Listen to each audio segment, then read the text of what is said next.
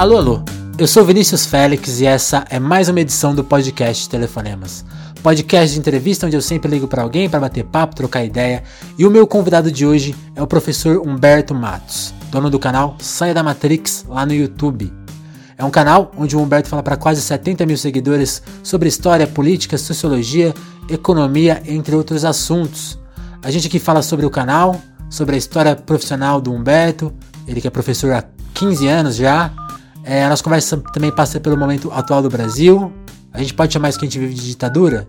É uma discussão que eu tenho com o Humberto nesse episódio. É, a gente também passa pela Vaza Jato, que a gente tratou aqui no episódio anterior com a Amanda Audi. O Humberto é um crítico antigo da Operação Lava Jato e cobre a Vaza Jato lá no canal dele. Então, um cara especia especialista aqui para falar do assunto. E esses são só alguns dos, dos tópicos da nossa conversa. A gente também fala sobre educação no Brasil, sobre aspectos de como a gente lê a nossa história, a história do Brasil. Papo bem interessante. É, antes do papo, eu te lembro que o Telefonemas conta com seu compartilhamento nas redes sociais. É assim que a gente chega para mais ouvintes. Compartilhe esse episódio nas suas redes sociais, no, compartilhe com seus amigos. A gente também conta com a sua participação, então escreve pra gente lá no Twitter com a hashtag Telefonemas ou manda seu e-mail para telefonemaspodcast.gmail.com. Participa! O Telefonemas também é um espaço dos ouvintes colabore. Certo? Então vamos para a conversa com vocês, Humberto Matos. Então eu quero, quero começar a nossa conversa pelo começo. Queria que você falasse. Acompanhe um pouco seus vídeos, até o seu podcast no, do canal. E você, pelo que eu vi, você não trata muito da sua vida pessoal. Queria que você contasse um pouquinho da sua história. Como que você chegou até o, chegou até o a produzir o canal? Você é professor? Como que você. Vamos começar do, do, do professor. Quando, quando começa a sua vida de professor, essa, seu início na, nesses assuntos de história e, e política e economia, entender, de entender esses assuntos? Fala um pouquinho da sua trajetória. Bom, cara, é, enfim, eu sou. Minha mãe era professora, uhum. minha avó era professora. Ah, uma família e, de professores então já. É uma coisa já de família, eu fiz, né? Eu sou graduado em História, né? Uhum. E eu comecei a dar aula muito cedo, na verdade, porque quando eu entrei pro quinto semestre, hum. curso de história, né? Eu já comecei a dar aula já no início do ano, então eu já leciono há 15 anos, né? Vai completar agora no final do ano o 15 ano letivo que eu sou professor, né? Entendi. E assim, a questão do canal, por exemplo, né, como é que eu vim, porque claro, eu estudei história, depois aí eu fiz especialização na área da sociologia, da área uhum. da filosofia, né, em função das aulas, porque eu dei aula muito tempo no ensino médio de filosofia e sociologia, então me obriguei a me especializar nessa, nessa área, Essas até áreas. por exigência da instituição que eu trabalhava na época. Uhum. E foi nessa instituição até é, que eu trabalhava na época que surgiu a ideia do canal. Né? Eu sou estranhamente. Eu não convivo bem com a ideia de digital influencer, youtuber, que eu não me considero isso, até porque eu sou um cara que chegou velho, vamos dizer assim, no YouTube. Né? Entendi. Eu, quando eu tomei conhecimento do YouTube, foi para fazer o canal. Tipo, eu não assistia YouTube antes de ter o canal. Entendi. Né? como é que surgiu a ideia do canal? Bom, é, eu já tinha uma militância, porque, claro, ao longo da faculdade é, a gente começa a estudar sobre política, economia, isso, isso, faz parte do curso de história, e aí é natural que aconteça algum tipo de aproximação com a militância, e foi na faculdade que eu me aproximei com a militância. E depois, na época, já dando aula há muito tempo, eu tinha até abandonado a militância já, enfim. Uhum. Em 2013, ou melhor, como reflexo daquilo que aconteceu em 2013, que o país entrou em ebulição ali, né? Lembro bem. É, eu fiz uma leitura daquilo ali, usando a minha, a minha, a minha própria experiência profissional, né? Eu, graduado em História, enfim, com também com algumas leituras na área da sociologia e da filosofia, eu me preocupei com o quadro do país. Eu achei que a partir daquele momento eu precisava fazer mais do que apenas dar aula, né? Eu queria levar os meus conhecimentos para além dos muros da escola, é, porque eu acreditava que eu podia de alguma maneira ajudar, porque eu achava que a população estava indignada e a indignação é, era justa e ela, é, ela pode ser inclusive uma aliada em alguns momentos. Eu né, defendo inclusive isso, mas estava desorientada e estava rumando para algo que eu achava extremamente perigoso. Despolitizado, você diria? Exato, uma massa indignada, mas despolitizada e que foi facilmente cooptada por grupos altamente politizados. Uhum. Claro, né? Que isso é muito mais fácil a gente analisar depois. Mas na época eu não sabia do que viria depois, mas eu me assustei com o que estava acontecendo. Bom, resumindo, né? Para nós não ficar só nessa pergunta. aí eu fiz o quê? É, eu, eu pensei em fazer um grupo de militância na minha cidade. Né, uma pequena cidade do interior aqui do litoral norte do Rio Grande do Sul, Legal. onde eu vivo. E aí eu criei lá, fiz uma reunião, o nome Saia da Matrix, que é o nome da canal, do canal, surgiu dessa reunião de ex-alunos, e a ideia era fazer uma coisa local, na minha cidade, e com várias estratégias, fazer cursos, fazer reuniões, e ter um canal também no YouTube. A questão é que de todas as coisas que nós pensamos em fazer, nada deu certo. Só deu certo o canal, a galera daquele grupo inicial Adolescente é muito efêmero, né? Debandou. médio, cada um foi para um lado. Aqui é muito normal a galera sair para fazer faculdade fora do, da, da cidade, até porque ah, não tem nenhuma. Não tem faculdade, faculdade né? E aí aquele grupo se, se dissolveu, ficou o nome criado lá e ficou o canal e eu fiquei militando ali. E eu já tô ali, já tô completando aí quase cinco anos de YouTube, sou um dos precursores desse tipo de, de conteúdo aí. Que legal. Enfim, a coisa acabou tomando um rumo completamente diferente. Hoje tá abrindo uma série de portas, uma série de coisas a gente tá conseguindo fazer. Há, um, há, há no meu entendimento, um movimento sendo criado que eu acho que é muito bacana, né? Eu acho que era isso, assim, pra tentar resumir. Sim, sim. E eu queria que você falasse justamente desse momento. Eu sinto que, que a gente tá num momento legal. Você até mencionou essa coisa de ter conhecido o YouTube quando começou a produzir pelo YouTube, eu acho que é até legal, é, acho que dá para afirmar que antes de você, de você e dessa, dessa turma, não tinha uma, uma, uma, galera que falava de política ali no YouTube. E eu acho que essa, esse bom momento de vocês, assim, de audiência, de estar tá fazendo evento para fora, condiz muito com a necessidade nossa. Queria que você comentasse, assim, de ter figuras mais populares que falam nessa linguagem de YouTube, ou mesmo de televisão, de comunicação mesmo, que consegue sintetizar legal as coisas. Porque assim, eu acho que hoje tem até, quando a gente grava, tem esse exemplo do, do Taz na CBN e no Twitter dando um show de despolitização, ao meu ver. E eu queria que, é, acho curioso que esse momento de, de, desse pessoal que, que, tinha espaço mais na mídia, tá, tá assim, mais revelada para mais pessoas a despolitização do discurso delas, casando com esse momento legal de vocês. Você acha que conversam essas coisas? Olha, eu acho que é uma, é uma, uma junção de fatores, tá? Uhum. Porque tem que pensar o seguinte: é, o Brasil ele não tem né, uma tradição, vamos dizer assim, democrática, né? mesmo dentro da institucionalidade Importante formal burguesa, nós não temos, né? O Brasil ele, ele sempre teve uma democracia capenga, depois teve aquele longo período de ditadura, etc. E depois, quando nós tivemos a abertura, a primeira, o primeiro projeto, né, que funcionou ali por uma década, um pouco mais, foi, foi o projeto de conciliação lulopetista, que era um projeto que precisava de um certo nível de despolitização. Uhum. Para que aquilo ali desse certo, era necessário, essa é a minha leitura, tá? Sim. Duas coisas. Primeiro, que o Brasil tivesse crescimento econômico, né? É, e o crescimento econômico brasileiro também, na minha leitura, só acontece quando há o mundo crescendo, né? num ritmo interessante, porque a nossa economia não é independente, e é uma das coisas que eu bato muito na, nessa tecla lá no canal. Uhum. Então, havia essa condição, o mundo crescendo, o Brasil crescendo, e aí era possível uma certa conciliação, onde a gente teve aqui esses lucros extraordinários dos, dos bancos, por exemplo, do período lulista, ao passo que houve uma, uma, um crescimento das camadas, um crescimento da qualidade de vida das camadas mais pobres do Brasil. Isso foi uma realidade que aconteceu. Sim. E isso, se por um lado foi muito bom, melhorou a vida do pobre, e isso é evidente, né? Principalmente para quem é um pouco mais velho, vê muito facilmente isso. É, por outro lado, isso dependia o tempo todo de um certo grau de despolitização da massa de trabalhadores. Para não ver, por exemplo, o Lula lá fazendo todo aquele tipo de, de, de jogo com os velhos caciques lá da política que sempre, né? Enfim, dependia disso. Bom, o que aconteceu? Aconteceu que as condições que permitiam a política de conciliação se alteraram. O mundo, depois de 2008, deixou de crescer rapidamente. Isso fez com que o Brasil não pudesse mais crescer. Não crescendo, essa política conciliatória que dá para os ricos e para os pobres se tornou inviável. Ruiu.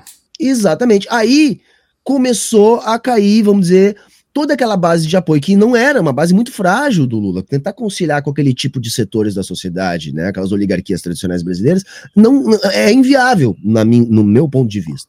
E aí o que aconteceu? Havia já uma sociedade despolitizada que se radicalizou. Esse, essa radicalização foi aproveitada por um novo instrumento que não é nacional, é uma nova estratégia mundial de mobilização. Está acontecendo uhum. agora na China. Sim. Né? Ou seja, esses atores que a gente chama aqui de think tanks, que não tem nada de teoria da conspiração, isso é muito bem documentado. É, são, são fundações com dinheiro de bilionários. Tudo sabe? público, é, né? E, e, isso, eles montam esses grupos no, no, no mundo inteiro. E o Brasil, isso chega no Brasil começa a desembarcar mais efetivamente lá por 2015. Em 2013 isso ainda não estava bem claro, mas em 2015 começou a chegar com força. E a esquerda brasileira estava toda institucionalizada dentro de uma ideia de conciliação do lulopetismo e não entrou na internet. Não aproveitou esse nicho. Tinha lá os seus veículos oficiais, que, que, que, que, aquela mídia que nós chamávamos na época de mídia governista, etc., que tinha uma boa abrangência, enfim, mas era muito formalzinha. Era ainda uma mídia do século XX. Uhum. E chega essa galera em 2015 aqui, através desses grupos aproveitando a nossa né? cultura, uma mídia do século XXI. Exato. Demorou a, a, a, teve que acontecer tudo o que aconteceu para que independentes, pessoas independentes como eu, como outros camaradas que estão fazendo esse trabalho aqui no YouTube, se inserirem nesse veículo. Né? Por isso que a gente está correndo atrás. E o fato da gente estar tá correndo atrás, a explicação que eu dou para isso é toda essa conjuntura que eu tentei aqui te resumir. Sim. A esquerda, bem ou mal, estava no poder, entre aspas, né? Mesmo que a gente tenha todas as críticas, enfim, né? Eu sempre fui um cara à esquerda do PT, né? Uhum. Mas, para o senso comum, a esquerda está no poder, a, a, esquerda estava muito bem representada nas universidades, a intelectualidade, tal, tal, tal, tal, mas perdeu aquele sentido orgânico, sabe? E aí eu acho que agora está começando a surgir, e só que o YouTube ele é apenas uma ferramenta, a gente tem que ir para muito além, eu insisto nisso, o YouTube é uma das coisas que a gente faz, né? Mas a gente tem que estar tá em todos os lugares construindo isso de maneira mais orgânica possível. É, até, até porque você comenta muito como o YouTube é uma ferramenta complicada de se trabalhar, né? Acho que depois a gente pode até abordar essa questão. Mas antes, antes eu queria falar ainda mais do seu conteúdo, assim, como que você escolhe seus temas, que temas você acha que são mais importantes de discutir hoje, assim, até tendo em base o o, o governo atual? Porque o que, que, você acha que são precisa ser discutido agora? Porque eu, eu, eu tava, tava, ouvindo algumas umas falas suas durante a, a eleição e eu acho que ali a gente ainda tinha um ah talvez talvez nem, nem seja eleito, talvez a gente não sabe o que, que é radicalização pré-eleição, o que, que é radicalização de fato. É, embora a defesa da tortura, por exemplo, já fosse pública, hoje ela tá estritamente, muito, quer dizer, estritamente não, muito explícita, com com pouca, com, com uma crítica assim que, sabe, a gente tá meio, parece meio perdido, assim, tá, tá lá institucionalizado a defesa, a, a, a tortura, né? Eu queria saber quais, que, você acha mais importante pontuar no seu canal hoje, que você tá querendo chamar mais atenção, assim? Bom, é, aí tem várias coisas, né, que você perguntou aí, mas, bom, a, a ideia central é o seguinte, cara, é, o YouTube, ele pauta os canais. Isso, é né? Então, assim, eu não faço no meu canal o conteúdo que eu quero 100% do tempo. Né? Porque, por exemplo, eu tinha uma proposta do canal de fazer vídeos que eu, que eu, chamo assim vulgarmente de vídeos de conteúdo, né? Onde eu pego um livro ou alguns livros e, e faço uma resenha ou um resumo, sabe? E, e, apresento. Só que esse tipo de vídeo, simplesmente, que são vídeos também que a gente chama de vídeos de formação, né? Dentro da nossa militância. Mais trabalhosos de se fazer, imagina. E tal, são vídeos que simplesmente não geram visualizações. Isso não é interessante, é, porque o, o, público, o algoritmo vai escolhendo mais ou menos aquilo que o público vai tendo interesse, uhum. e aí o próprio algoritmo vai mostrando mais aquilo que o público vai demonstrando interesse e uma coisa puxa a outra. Então a gente tem que sim que comentar também de política. Então eu pensei, olha, como o canal é um canal de militância, eu tenho que falar da política, né? Então, por isso que as pautas são intercaladas. Eu, às vezes, faço esses vídeos de formação, mas procuro trabalhar com vídeos de informação com um viés, vamos dizer assim, uh, da classe trabalhadora, que é o que eu procuro aqui ser uma voz da classe trabalhadora. Né? Então, assim, uh, a questão das eleições para cá, o que, que eu pensei? Na época da eleição, primeiro lá antes eu não acreditava que o Bolsonaro fosse conseguir. Uhum. Que eu acho que nem a direita mesmo acreditava. Eu digo a direita uh, lúcida brasileira, porque eu não classifico o Bolsonaro como uma direita lúcida, tá? Sim. Então eu imaginava assim, eles deixaram o Bolsonaro crescer durante todo aquele clima que foi criado para proporcionar o golpe em 2016 porque ele servia aquele interesse, aquele discurso dele, etc. Mas eu acho que a própria direita imaginava que quando começassem as eleições, um pouco antes, seria fácil desconstruir o Bolsonaro justamente pela total nulidade que ele é como ser humano. Né? Uhum. E aí eu, eu, acreditava que os planos da direita seriam emplacar alguém como como, como o Alckmin, sabe? Emplacar alguém como o Moedo, enfim, ou alguns outros pré-candidatos que acabaram não se efetivando, só que não deu mais tempo. Né? A população se radicalizou tanto ao longo do processo. Que eles tiveram que abraçar, né?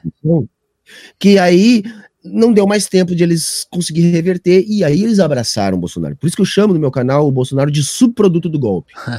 que não era interesse das, da, da, da, da grande das, das classes dominantes brasileiras ter o Bolsonaro. O Bolsonaro se tornou inevitável. Ah, então naquela época, primeiro eu achava que não ia dar certo ele, eu achava, eu também concordava com essa leitura que, que eu tô aqui fazendo. Uhum.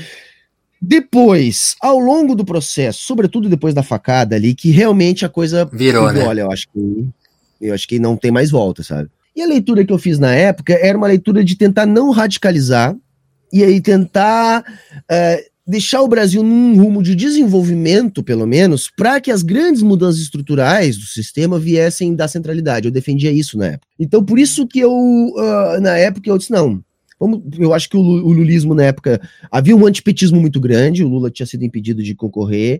Eu acreditava que a estratégia viável para a esquerda, centro-esquerda ou esquerda liberal era o Ciro Gomes, porque eu acreditava que no segundo turno era mais fácil de vencer. Enfim, não deu. O Lula é muito maior, por isso que o Haddad acabou indo para o segundo turno. Uhum. Só que depois da eleição do Bolsonaro, o que, que aconteceu? Tudo aquilo que a gente esperava do Bolsonaro está se confirmando. Aconteceu. É, ele é um troglodita, ele é um autoritário, ele não sabe separar os poderes, ele não, não tem trato com, com, com, com o Congresso, não tem trato com a imprensa. As coisas estão acontecendo no Congresso, e eu tenho defendido isso no canal, não por causa do Bolsonaro. Tem, tem acontecido apesar do Bolsonaro. É. Por que, que o, o, o, Maia chorou lá na aprovação da reforma da Previdência? Porque aquilo lá foi uma vitória pessoal dele. A articulação foi dele. A única coisa que ele precisou do Bolsonaro, olha, libera as emendas. Eu quero dinheiro para emenda para deputado. Fazendo isso, deixa que eu resolvo. Então foi uma vitória pessoal dele, porque o projeto né, de, de reformas não é um projeto do Bolsonaro. O Bolsonaro mesmo, todo mundo que tem uma memória um pouquinho melhor, era contra. Sabe? O Bolsonaro era contra a reforma é. uh, da Previdência, uma reforma trabalhista e tal. Isso tudo foi quando a direita se aproximou dele, quando viu que ele era inevitável, e o convenceu, porque ele é uma nulidade. Ele é uma nulidade intelectual. Agora, então, bastou eh, as pessoas certas chegar no ouvidinho dele, ele comprou todo esse pacote que não é um pacote dele. Por isso que está sendo aprovado essas coisas. Não é por causa dele, é apesar dele isso está sendo aprovado. E agora eu acredito que não tem mais volta onde nós estamos. Nós já estamos no estado de exceção. Tá tão certo que a sua análise nesse quesito que foi o Congresso, o Congresso entrar em recesso, né, dar uma silenciada que começou a voltar a ressoar mais as falas absurdas dele, né? Durante a votação ali do da reforma da Previdência, não se ouvia mais falar tantos absurdos dele. Teve a questão ali do, do da, da, da diplomacia do Eduardo, mas de, ele falava menos. Foi ficar uma, umas duas semanas aí, uma semana em silêncio no Congresso que voltou tudo. É, eu, eu acho que naquela época alguém deve ter orientado ele a não falar. Ah. Porque ali qualquer coisa que ele falasse atrapalharia aquele processo. Exato. Agora até agora até deixa ele falar essas coisas, porque isso chama atenção para uma série de coisas. Uhum. Enquanto estava todo mundo sendo to torpedeado por uma série de, de absurdos, se vendeu lá a BR Distribuidora. E foi um assunto pouco falado. Aí, em determinadas circunstâncias, essas falas do Bolsonaro servem ao sistema. Agora, num momento delicado, onde é necessário o apoio dos deputados, é bom ficar quieto. Como no momento de aprovar algo muito sério, é melhor que ele não fale. Por quê? Porque os deputados ainda têm aquele medo dos seus currais eleitorais. Né? Então, muitos têm que se reportar. Então, quando a coisa é muito indigesta, dependendo do que ele vai falar ali, pode prejudicar a articulação da Câmara no Senado. Agora, quando a coisa não depende desse tipo de votação, deixa ele falar a bobagem que for. Exato. Porque isso até agrada o público dele. Né? A gente é. tem que pensar ali que esses 25% aí que ele ainda tem, querem ele para ouvir isso. Inclusive, a pouco saiu uma. Né? É claro, esses dias saiu uma, uma reportagem, eu li, que tem muita gente não gostando do Bolsonaro porque queria que ele fosse pior do que ele está sendo. entendeu? Porque as pessoas, ah, mas ele não fechou o Congresso, não sei o quê. Entendeu? Pô.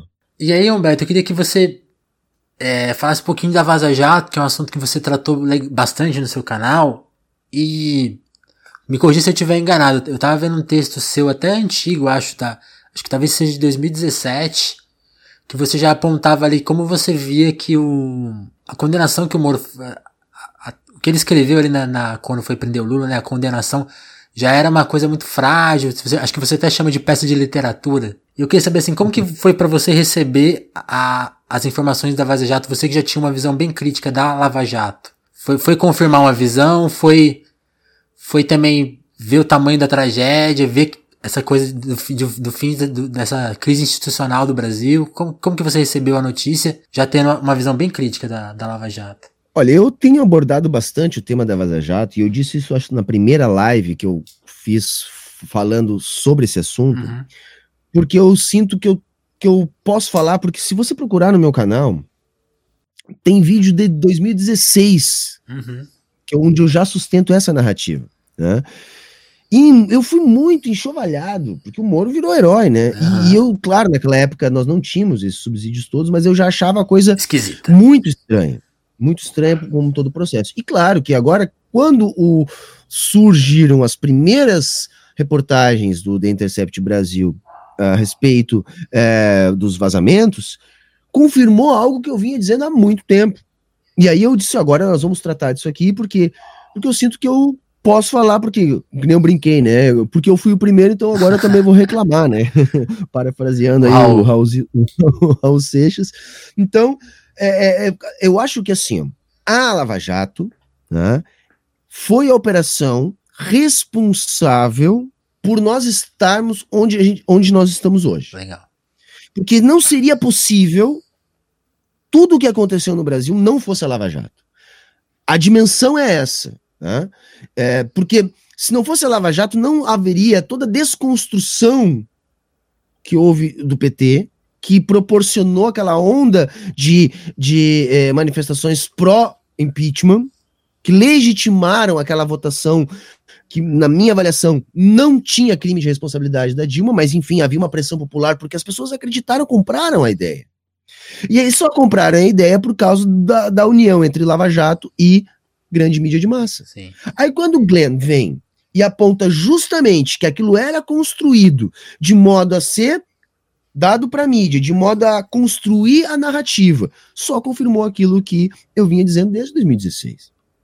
Então, é, é lógico, a gente não fica feliz, a gente fica é, triste, só que o que eu tenho dito para as pessoas não é para, olha, tá vendo a Lava Jato, olha como as instituições estão corrompidas, olha que feio, olha como o Moro é malvado, não é isso. O que eu estou tentando mostrar para as pessoas é o seguinte, isso é o que acontece em 100% das, das vezes que o capitalismo, que é um sistema que, que ele oscila entre momentos de crescimento e de retração, sempre que ele está no momento de retração, a própria característica estrutural dele faz com que aconteça o quê? A centralidade do capitalismo, que são os países ricos, para falar uma linguagem que todo mundo entende, Sim. precisa aumentar o mecanismo que a gente chama de dependência, ou seja, aumenta a transferência da riqueza da periferia do capitalismo, entre parênteses, países pobres, para a centralidade. E como é que funciona isso? Isso é 100% das vezes. A história nos diz isso há mais de 100 anos. Se estabelece na periferia do sistema regimes de exceção. Só que nós não estamos mais na década de 60 ou 70, onde os regimes de exceção eram sargentadas. Hoje a coisa tem que ser absolutamente diferente. A coisa, nós já estamos no regime de exceção. Ponto, é. Eu tenho sustentado Sim, isso. Tá? Eu concordo. E eu fiquei feliz porque o sociólogo lá, o Manuel Castells, que tem um trabalho incrível na área da, da comunicação, que esteve recentemente no Brasil, veio aqui e disse a mesma coisa: o Brasil está numa ditadura. Quer dizer, não é o Humberto que tá tirando coisa da cabeça eu digo para quem está nos ouvindo, tá? O seguinte: o golpe de 64, até pelo menos 68 com as cinco, muita gente, se não a maioria, mas muita gente não classificava aquele regime como ditadura. Porque as pessoas não percebem. É muito fácil hoje a gente olhar para 64 e dizer: olha, lá tinha uma ditadura. Depois Sim. que a historiografia produziu, etc. Agora é a mesma coisa. Nós hoje conseguimos nos enxergar diante de um estado de exceção, numa ditadura moderna? Para mim, sim. Eu acho que nós já temos bastante elementos para dizer isso. E, e, toda essa loucura da Vaza Jato aí, como por exemplo o Moro, que é ministro, tendo acesso a provas que um juiz que deveria ter acesso, dizendo que vai destruir provas, tudo isso é característica de estado de exceção. Se tudo que está sendo revelado pela Vaza Jato e o Moro ainda é ministro, isso é características de estado de exceção. Porque ele é flagrantemente fora da institucionalidade. Então, como é que nenhuma medida foi tomada? Bom, não foi tomada porque nós estamos no estado de exceção. Exato. Então, é, é esse é o ponto. Né? E é legal, você, você citou essa, essa questão. Aí vamos tentar falar um pouco de, de história em si. Nem sei se eu. Vou, vou tentar me expressar aqui. É, você falou dessa coisa, né? De como a gente avalia o golpe militar. Eu acho que muita gente tem essa visão, né? Que que ali no, no dia 1 de abril de 64 ficou claro para todo mundo, ó, começa aqui o golpe. Né? Isso é uma visão que a gente, acho que tem gente que estuda história como se fosse dessa maneira, né? Como se fosse tipo, ó, começa no dia tal, vai até o dia tal.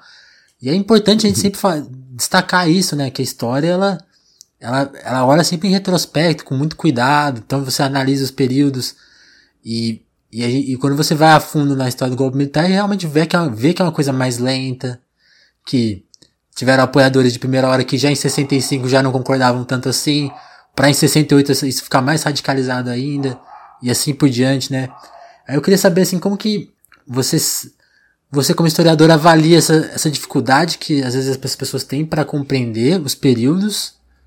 Sim, é uma coisa que te perturba de certa forma, é uma coisa que, que você tenta trabalhar muito no seu canal, eu vejo, né? Esse, esse cuidado para ó, vamos olhar com atenção, vamos, vamos tomar mais cuidado em, na hora de nomear as coisas, né? Bom, é, a primeira coisa, eu costumo dizer que a história é implacável. Uhum. Ela é implacável porque ela. A história é uma ciência. Tá? Há um debate em relação a isso, né? Em, em que tipo de ciência, mas não há debate que seja, que seja ciência, ciência, né? Não é uma ciência como uma ciência da natureza, né? Mas ela tem os seus próprios caminhos metodológicos para a construção né, da história, para a gente poder trazer. Então não existe história do presente. Boa.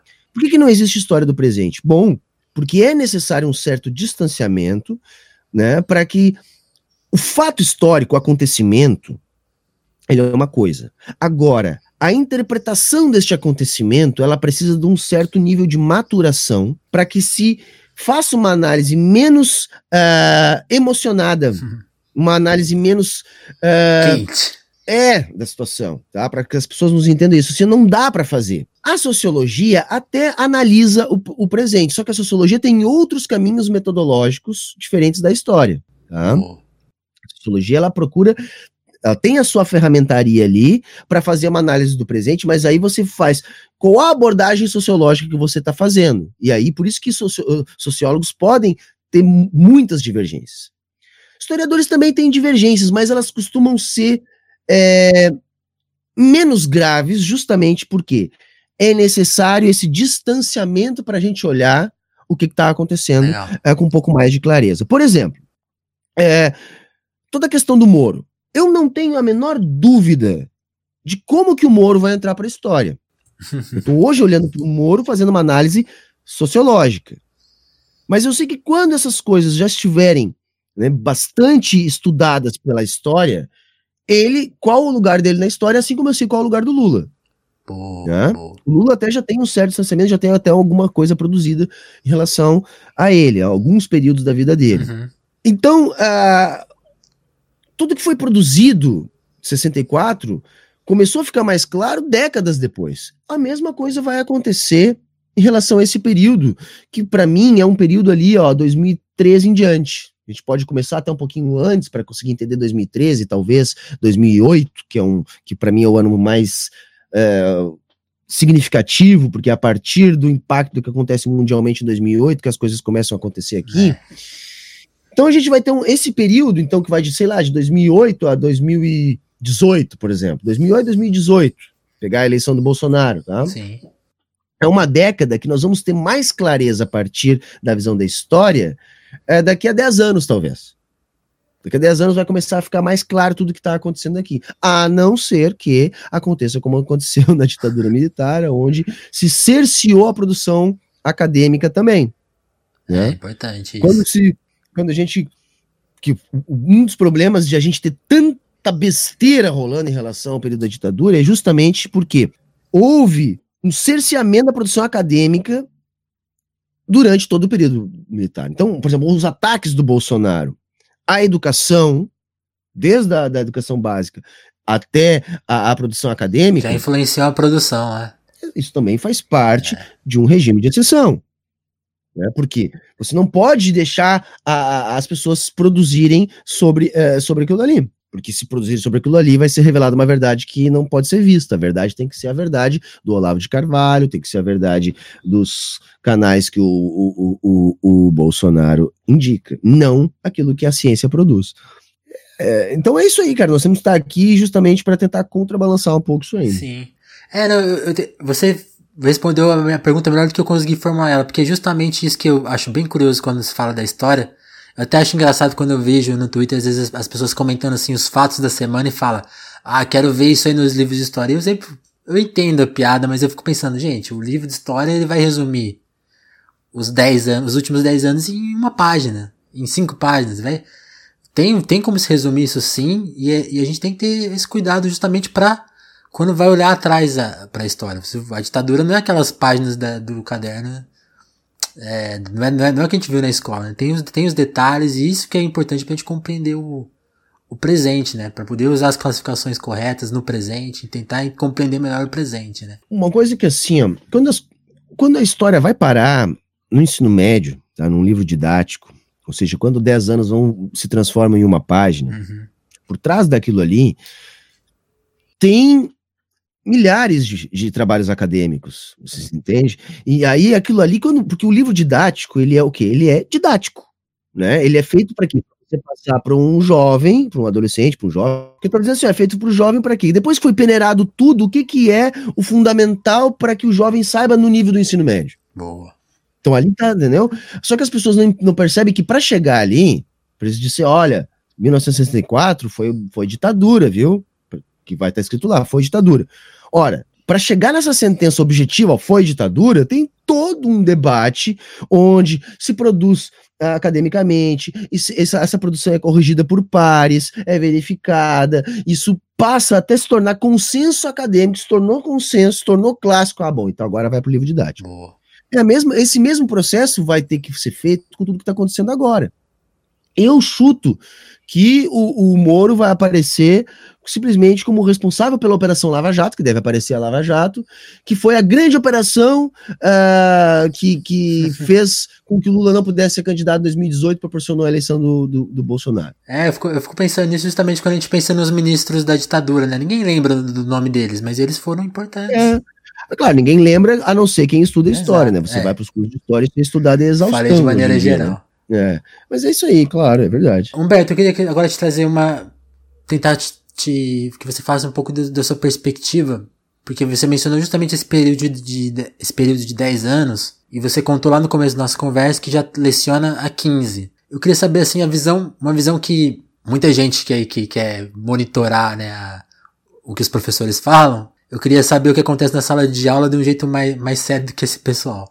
Que é o seguinte, é, como você vê esses 10 anos mudarem dentro da sala de aula? Assim, o que, que você percebeu no que os alunos trazem para você de informação, de, de visão que eles. Porque o professor recebe muita visão de mundo dos alunos, né? Eu queria saber justamente como que foi acompanhar esse processo de quebra aí, né? De, 2008, de 2008 a 2018, como você mencionou, de dentro da sala de aula, com toda a questão tecnológica acontecendo ao mesmo tempo, o celular vindo para a sala de aula, como que foi acompanhar isso? Já conseguiu fazer um, uma análise? É, é, é, muito complicado explicar para quem não, não tra trabalha com a realidade da educação, uhum. porque assim, a gente costuma dizer, tá? eu vou dar um exemplo que eu acho que vai que, que, que vai que, que, você vai conseguir entender. Tem um filme que eu gosto de indicar, chama-se O Velho Mestre. Uhum. Tá? A história do filme é a seguinte: o cara teve um, um problema lá e ficou décadas em coma, tá? E ele era professor, né? E ele ficou décadas em coma. Aí ele acorda. Quando ele acorda, depois de décadas em coma, ele não reconhece mais o mundo, porque o mundo mudou muito nessas décadas. Uhum. Então ele vai caminhando, não conhece nada. Daqui a pouquinho ele olha e diz: aquilo ali é uma escola. Moral da história. Nesses últimos tempos, o mundo vem mudando e a escola não acompanha a velocidade dessa mudança. Tá? Eu dou aula há 15 anos e eu não vejo grande diferença nos alunos. É tudo uma coisa muito da internet o aluno continua desinteressado, mas o que é desinteressante não é a matéria, uhum. é a forma. Uhum. E a forma tem muito mais a ver com a estrutura da educação do que com os professores. Sim. Os professores até fazem coisas brilhantes. Claro que tem professor vagabundo que não faz nada, que é preguiçoso, tem muito professor, né? Mas tem professor que está motivado, que faz coisas muito bacanas. Só que o sistema de ensino não mudou no Brasil. Nós temos um sistema que é uma metodologia positivista. Tu tem lá um professor, 30 alunos, uma educação bancária, como diria lá o Paulo Freire, né, socando na cabeça da galera e depois pedindo de volta o, aquilo exatamente tal qual o professor colocou no aluno. Então não há nenhum tipo de ensino crítico. Quer dizer, não tem na nossa educação Paulo Freire, como a direita diz, não tem marxismo, como a direita diz, não tem nada disso. O que a gente tem é uma educação extremamente precarizada no sentido material da coisa, professores ganhando mal, isso não mudou nesses 15 anos. O que a gente viu foi isso: os alunos com mais celular, o pessoal no ensino médio, vez ou outra, começa a ter um pouco mais de influência da internet, você vê, mas são poucos aí que tá, numa turma de 30, 32. Tá? Por exemplo, eu nunca tive aluno anarcocapitalista. eu brinco que eles não existem fora da internet. Eu dou aula há 15 anos. Sim entendeu? E, e, então, assim, ó, é um que outro, porque parece que o mundo da internet é uma bolha à parte. Eu não sei se nos grandes centros, porque eu não moro num grande centro, é muito diferente, mas eu tenho amigos e tal, eu acho que não é muito diferente, não. Também acho que não. Em geral, os professores têm boas relações com os alunos, sabe? Só que é uma realidade que barra pesada, cara. Eu dou aula há 15 anos em escola pública de periferia de educação de base. Uhum. E o que, que eu tenho notado nesses 15 anos? Que nos últimos dois, coisas que nós tínhamos estão piorando, como por exemplo, comida na escola. Eu sei que boa parte dos jovens do ensino fundamental na escola de periferia, eu já trabalhei em escolas assim, iam para comer a merenda, porque na hora das 10 da manhã tinha arroz, feijão e bife para comer. Agora eles estão comendo bolacha. Eu não sei se isso tem alguma ligação direta, mas eu tenho visto isso. Agora, de mudança assim, ó, estrutural na educação, muito pouco, muito pouco. O que melhorou é o ensino superior. O ensino superior brasileiro é muito mal falado, mas é pura ignorância, no sentido de não conhecer o que se, o que se passa no ensino uh, uh, superior brasileiro. Legal. Agora, na educação de base, a gente melhorou muitas coisas, né? Agora, as, as turmas que antes não tinham aluno, mas isso é antes da minha época de professor, né? Agora estão cheias, enfim, melhorou um monte de coisa, mas faltou melhorar um monte de outras coisas que não foi feito nada, que foi mudar essa estrutura de aula que é uma estrutura desinteressante que faz com que o jovem goste mais de aprender através de outras plataformas, outros formados e, e da escola não. E desestimula o professor também, né, cara? Sim. Desestimula o professor é, demais. Né? Eu imagino, porque é um descompasso muito grande, né? É difícil lidar. Você tá vendo uma coisa acontecendo e, e tá engessado lá no trabalho, né? É muito complicado mesmo. Cara, aqui no Rio Grande do Sul, os professores estão há mais de quatro anos sem nem reajuste da inflação, ah, ou seja, o salário está diminuindo. O salário do professor de ensino médio no Rio Grande do Sul, com nível superior, pós-graduação, é R$ 1.200. Esse valor ainda vem parcelado. Parcelado. Se o professor quiser receber os seus R$ 1.200 integralmente no início do mês, ele tem que ir até o banco e pegar um empréstimo do próprio salário e ainda pagar um juro. E faz isso faz quatro anos. Cara, como é que alguém vai trabalhar nessas circunstâncias? Sim. Tá entendendo? Depois eles reclamam, ah, o professor bota testado, ah, o professor faz greve. Lógico. Pô, meu movimento, cara. O cara tá Sabe? doente, Não, né? É de Caramba. Eu queria que você falasse agora, pra gente voltar a falar. Antes, antes da gente falar do canal, voltando à sua formação, você contou da, da, da sua família ser de professores e, e você falou dessa manutenção, né, da, da precariedade da educação. Como que você viu, viu a sua família lidar com isso, assim? Como que era essa, dentro da sua família, assim? Como que é essa, essa, essa questão?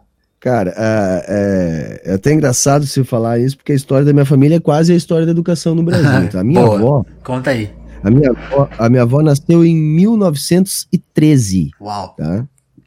E na década de 30 ela já era professora. E na época da década de 30, para você ser professor, bastava você ser alfabetizado e saber fazer as quatro operações. Tá ótimo. Basicamente era isso, né? Imagina, na década de 30, cara, numa cidade chamada Tramandaí, litoral norte do Rio Grande do Sul, uhum. devia ter, sei lá, 500 pessoas vivendo. Então, ela... a educação era completamente diferente, entendeu? Era uma questão assim, ó. É, Quem sabe alguma coisa aí?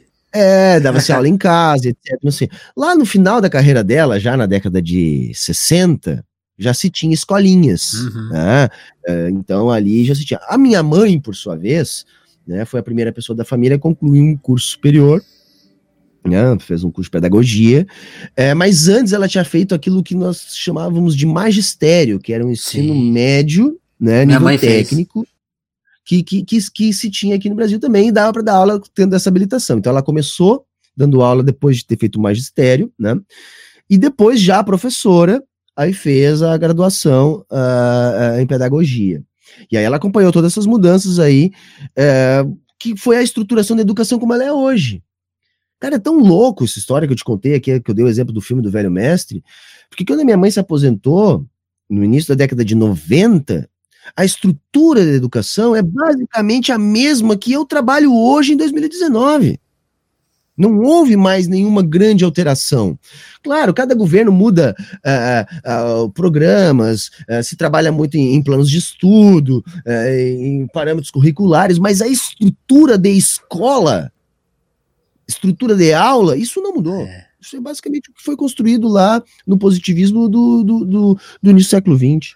Então, é, é, é, a gente acompanhou toda essa mudança, né, cara? E aí você via elas trabalhando, isso que te interessou a lecionar? Ou foi a sua descoberta de, de, de livros, de política? Eu, tenho até essa pergunta aqui, assim, que livro que mudou sua vida, por exemplo? Que, que, que leituras que mudaram a sua vida? E, e, as leituras se relacionam com a sua escolha, assim, por exemplo? Cara, eu, eu não sonhava ser professor, não. Te dá bem a verdade, cara. A jogada foi a seguinte. É, eu, como todo adolescente, terminei o ensino médio sem fazer ideia do que eu ia fazer da vida. Né? Eu acho que isso é o mais normal, né? Quando você tem 17 anos, o normal é não saber o que você vai fazer da vida, né? E quem sabe, às vezes, tá meio enganado, né?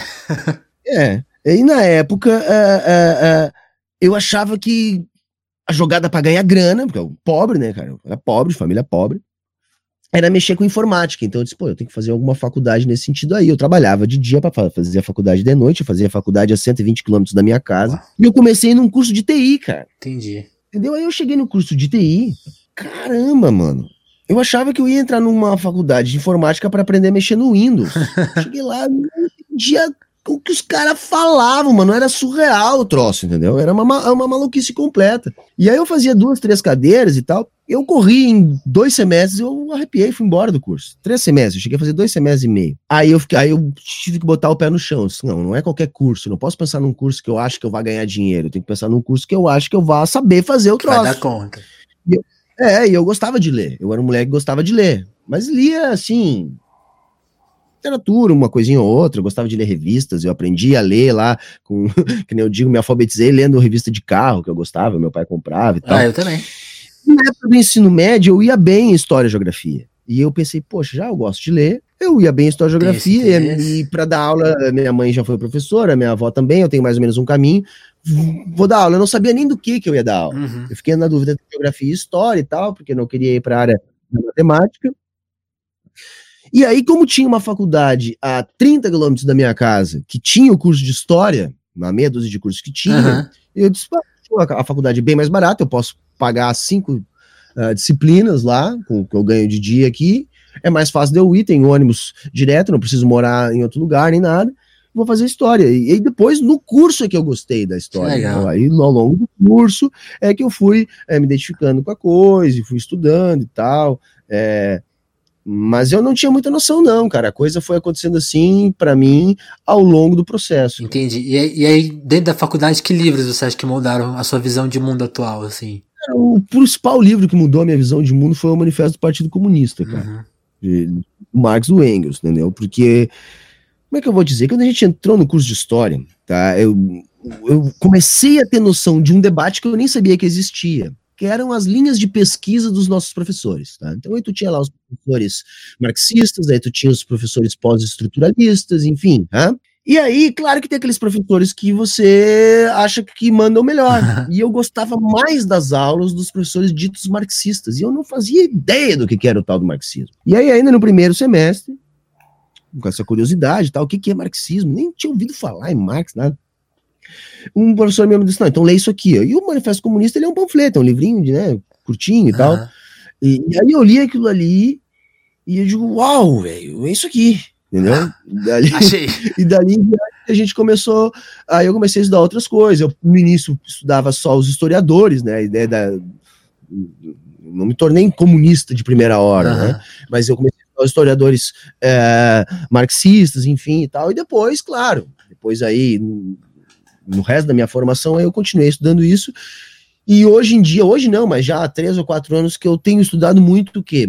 Economia, né? Porque também é uma ciência humana, enfim, tem tudo a ver com, com a análise da, material da realidade, que é o, o princípio básico da análise marxista da vida. É, e aí eu comecei a me interessar por economia, que é, vamos dizer assim, a minha paixão do momento, é o que eu venho estudando no momento, apesar de não ter nenhuma formação na área da economia. Entendi. Você até fala, né, que falar de história é falar de economia, né? As coisas não andam separadas, né? Não tem como, cara. Pelo menos a minha leitura da história, né? Uhum. É, como eu sou um, materialista histórico, vamos dizer assim, eu, eu acredito no quê? Eu acredito que a realidade material ela cria e recria as uh, o conjunto moral da sociedade, o conjunto de valores e leis, que é o que a gente chama de superestrutura. Então há um movimento dialético entre a materialidade que forma essas estruturas não materiais e essas estruturas não materiais ajudam a reformar essa materialidade. Oh. Então, como a gente depende de uma materialidade neste processo, a reprodução da vida material é o objeto de estudo da economia. Né? A economia é a ciência que estuda a produção, circulação e consumo de bens, mercadorias e serviços. Ou seja, se a gente come, se a gente tem energia, se a gente veste, se a gente tem onde morar, bom, é porque isso foi produzido de alguma maneira. Bom, para isso ser produzido de alguma maneira, foi necessário uma relação de produção. Uhum. Essa relação produção produz uma série de, de, de, conjuntos morais, de valores, de legislação, de estruturas de poder, a qual a gente está submetido. Então, não entender a economia é não entender a realidade. Essa é a visão marxista uh, que de análise, vamos dizer assim, da sociedade. Legal. Humberto, você. Queria que você. Está quase no tempo. Aí eu queria fazer duas perguntas. Que rumos você vê assim para sua, sua produção nesse momento? Sim, do canal. Você está interessado em fazer o que a partir de agora? Eu vi que você deu uma. Essa semana, semana passada você ficou meio parado, você posta bastante. Como que você está planejando o seu futuro para o canal e para quem tá chegando agora, começando a te seguir agora, o que, que você planeja? Bom, eu tô me dedicando quase que exclusivamente ao canal. Eu tô trabalhando como professor 20 horas semanais, tá? Então eu trabalho 30 horas com o canal e 20 horas como professor, então eu trabalho mais com o canal do que como professor. Uhum. O canal, como eu disse, começou por uma outra história, enfim, mas foi dando certo e hoje eu tenho um grupo de apoiadores que tá quase dando para eu me manter. Falta um pouquinho, mas eu acredito que eu vou conseguir. Procurei o apoia-se do Sai da Isso, apoia-se lá, o pessoal ajuda, um, dois, cinco, dez, quanto puder, né? E desde o ano passado, desde outubro do ano passado, que eu decidi apostar no canal. Legal. Eu tinha um podcast, eu vou retomar, mas o que, que acontece? Eu, como não tenho estrutura ainda para ter gente me ajudando, sabe, para eu não, eu decidi focar numa coisa só. Então eu deixei o podcast pendurado no pincel lá.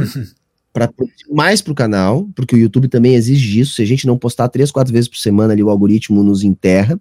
Semana passada eu parei porque era recesso escolar, a, a minha companheira conseguiu uns dias de folga, a gente foi na casa de uns amigos para tentar dar uma relaxada. Também precisa Agora, de férias, né? É, mas uma mini, foram três dias que eu tirei, na verdade. Né? Que é o que pobre consegue fazer. Conheço. Mas, é, é, não, força total no canal agora. Legal. Tem vídeo sempre terças, quintas e sextas. Terças, quintas e sextas tem vídeo. E eu tenho uma live já tradicional, domingo, 21 horas, né? Então, essa é a programação do canal. Quatro atualizações por semana.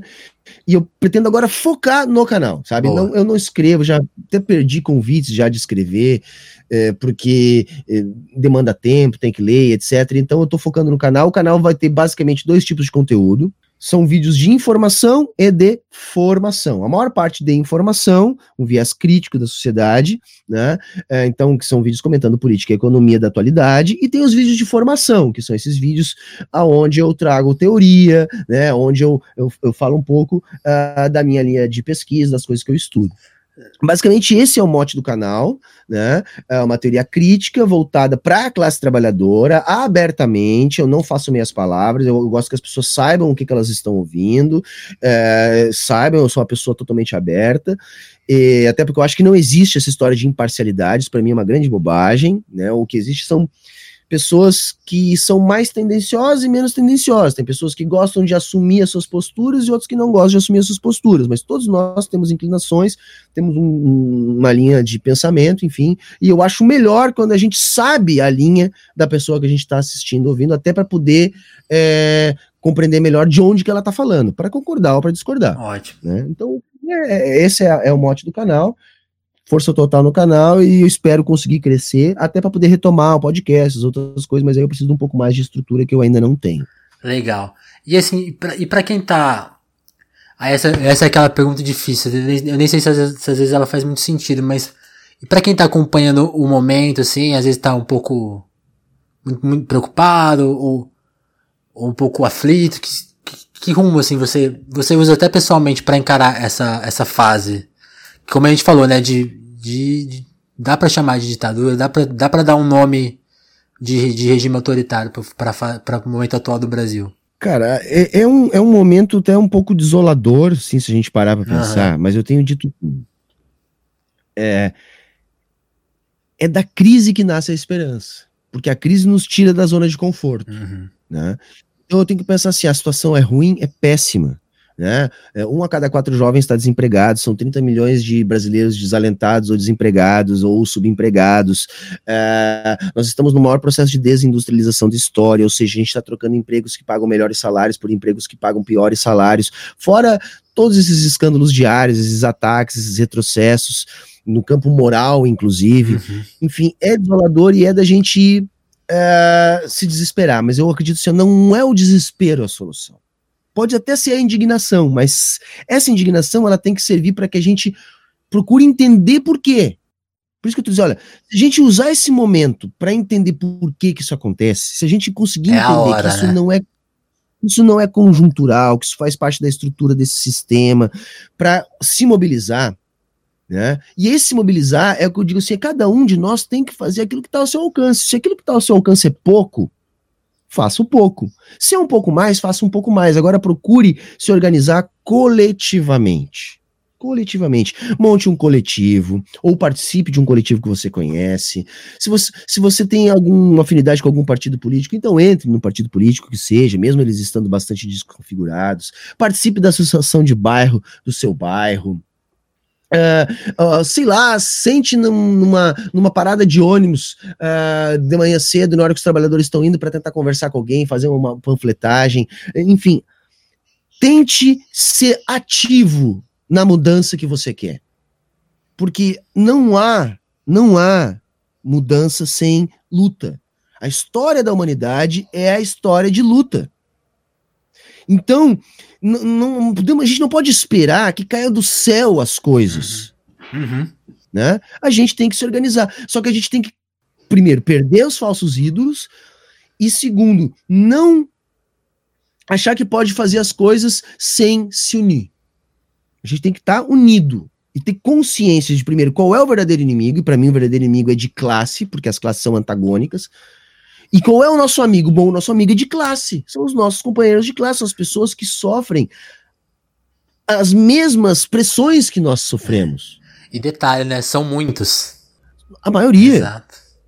Só que essas pessoas, elas estão, cada uma lutando pelos seus uh, objetivos individuais e não percebem que os seus objetivos individuais só serão alcançados através de uma luta coletiva.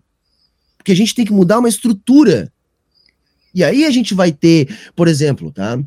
A gente vai ter a libertação efetiva dos negros, de todo tipo de racismo, de uh, todos os, os não heteronormativos também vão vencer os preconceitos, as mulheres vão vencer o machismo estrutural. Quando? Quando a lógica que estrutura toda essa sociedade for outra.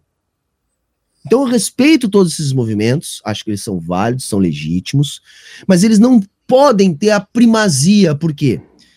Porque senão cada um de nós vai estar lutando separado pelas coisas. E aí nenhum de nós vai ser efetivo. Sendo que todos nós estamos na mesma opressão. Uhum.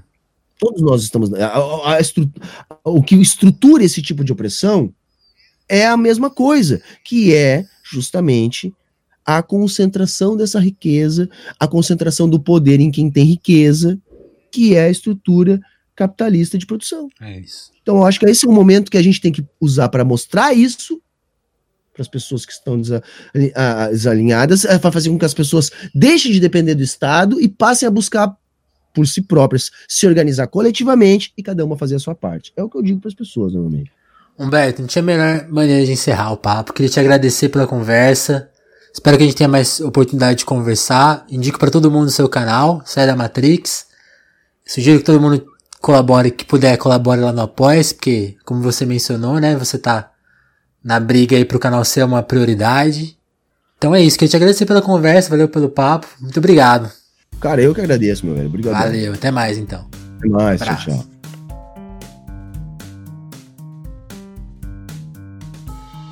Alô, alô.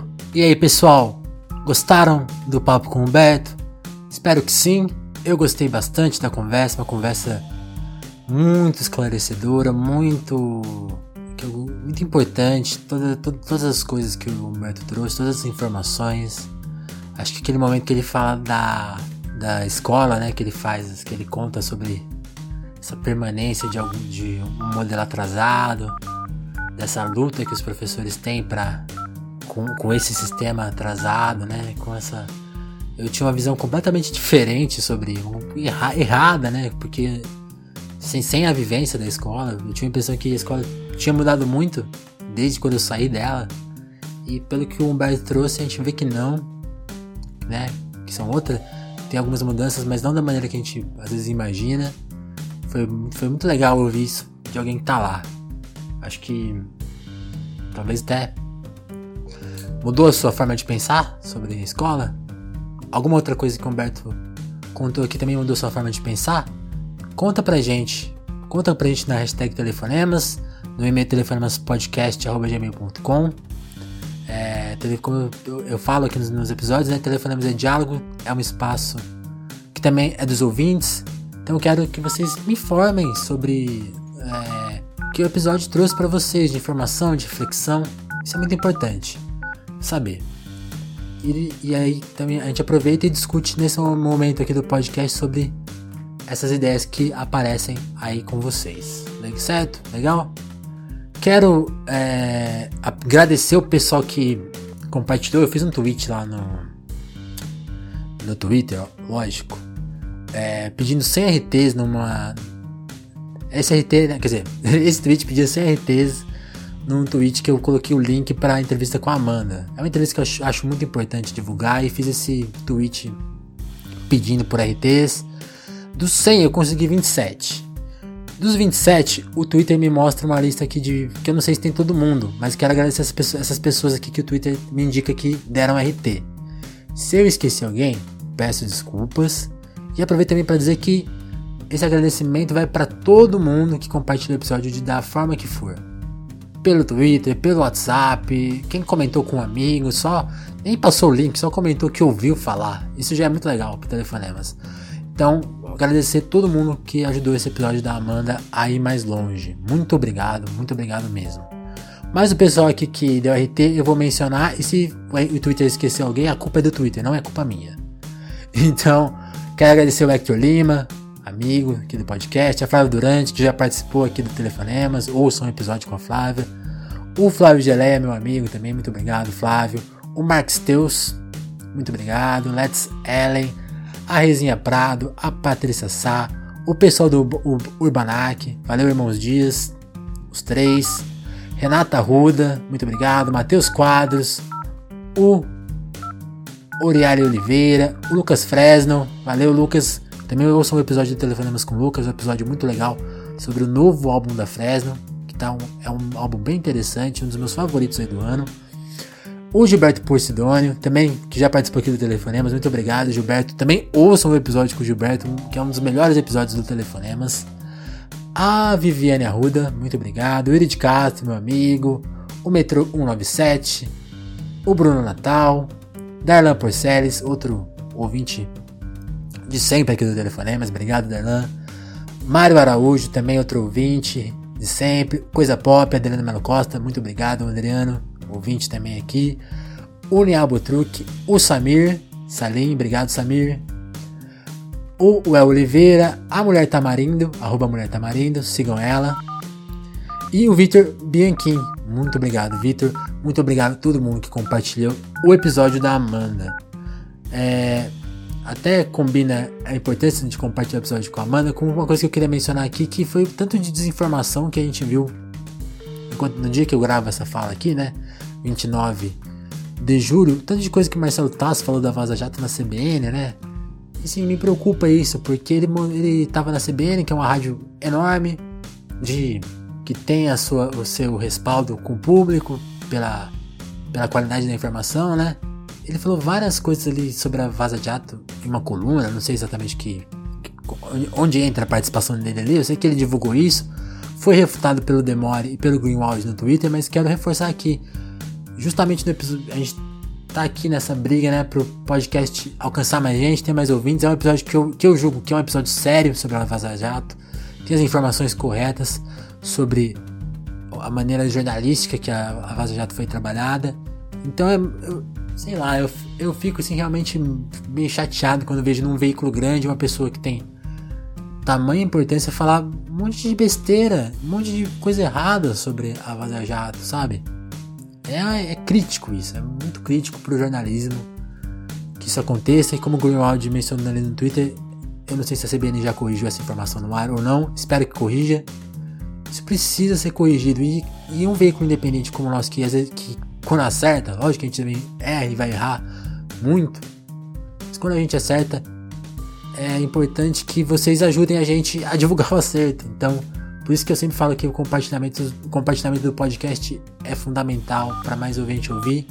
E no episódio com a Amanda, que ficou, acho que ficou tão claro e correto as informações sobre a Vaza Jato, que é uma coisa muito importante para o momento atual, Basta a gente ver as ameaças que o presidente fez aí pro Greenwald, né?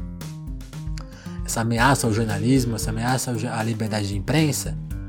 Então é, você tem, dá o tamanho da importância desse episódio e o tamanho da importância de defender a, essa cobertura jornalística e defender a boa informação. E, e, quando a gente tá desse lado, é bom contar com a colaboração de vocês, porque a gente não, vai, não tem nada de perto da audiência da CBN, né?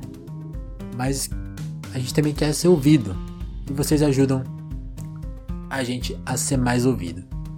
Também manifestar aqui, lógico, repúdio à fala do presidente aí, né, em relação, em relação a um desaparecido político, né?